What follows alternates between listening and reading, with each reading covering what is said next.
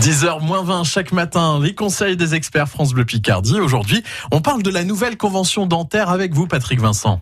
On va parler la nouvelle convention dentaire avec le docteur Lynn MacLeod, chirurgien dentiste conseil au service médical auprès de la CPM. Alors, il y a du nouveau avec euh, donc euh, cette, cette convention, cette nouvelle convention dentaire. Effectivement, c'est même une révolution, on peut dire, parce que donc cette nouvelle convention entre les chirurgiens dentistes et les caisses d'assurance maladie, aussi bien obligatoires que complémentaires, a commencé à rentrer en vigueur euh, le 1er avril. Mais évidemment, c'est une réforme qui est une très grande envergure et euh, elle peut pas se faire euh, sans progressivité. Et donc, elle est engagée pour cinq ans.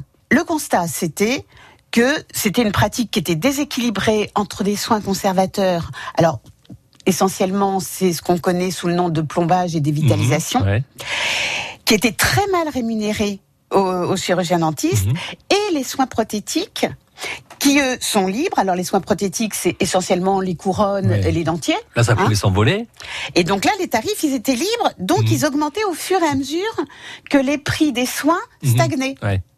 Et donc, ça, c'est une situation qui a duré et qui s'est aggravée pendant des décennies. Donc, effectivement, il fallait un rééquilibrage, et c'est à ça que répond cette nouvelle convention, en tout cas, tente. Ce qui est prévu dans cette nouvelle convention, c'est ce rééquilibrage avec une revalorisation des actes de soins conservateurs, Mhm. et en contrepartie, la création de paniers de prothèses avec un reste à charge zéro ou un reste à charge maîtrisé. Autre mesure, il y a un renforcement de, un renforcement de la prévention avec, par exemple, l'extension euh, de l'examen de prévention aux enfants de 3 ans, Mhm. ce qui le rend effectif pour tous les jeunes entre 3 ans et 24 ans.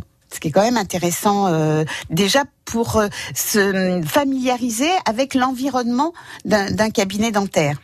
Et puis une meilleure prise en charge pour les publics euh, fragiles, comme par exemple les patients diabétiques qui ont souvent besoin de soins de gencives qui n'étaient pas pris en charge du tout. Il y a aussi les patients sous anticoagulants et les patients euh, en situation de handicap qui sont quand même compliqués quelquefois euh, à soigner en cabinet dentaire. Alors concrètement, euh, ce qui change depuis le 1er avril 2019, c'est qu'il y a un plafonnement des tarifs de couronne. Mhm. Il y a une prise en charge de la couronne transitoire.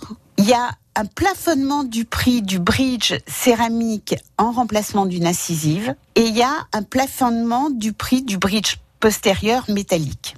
Tous ces actes seront euh, de façon effective dans le panier reste à charge zéro, mais seulement à partir du 1er janvier 2020, au renouvellement en fait du contrat de mutuelle, Mhm. hein, puisque c'est c'est, euh, une convention aussi entre l'assurance maladie obligatoire et les, et les mutuelles.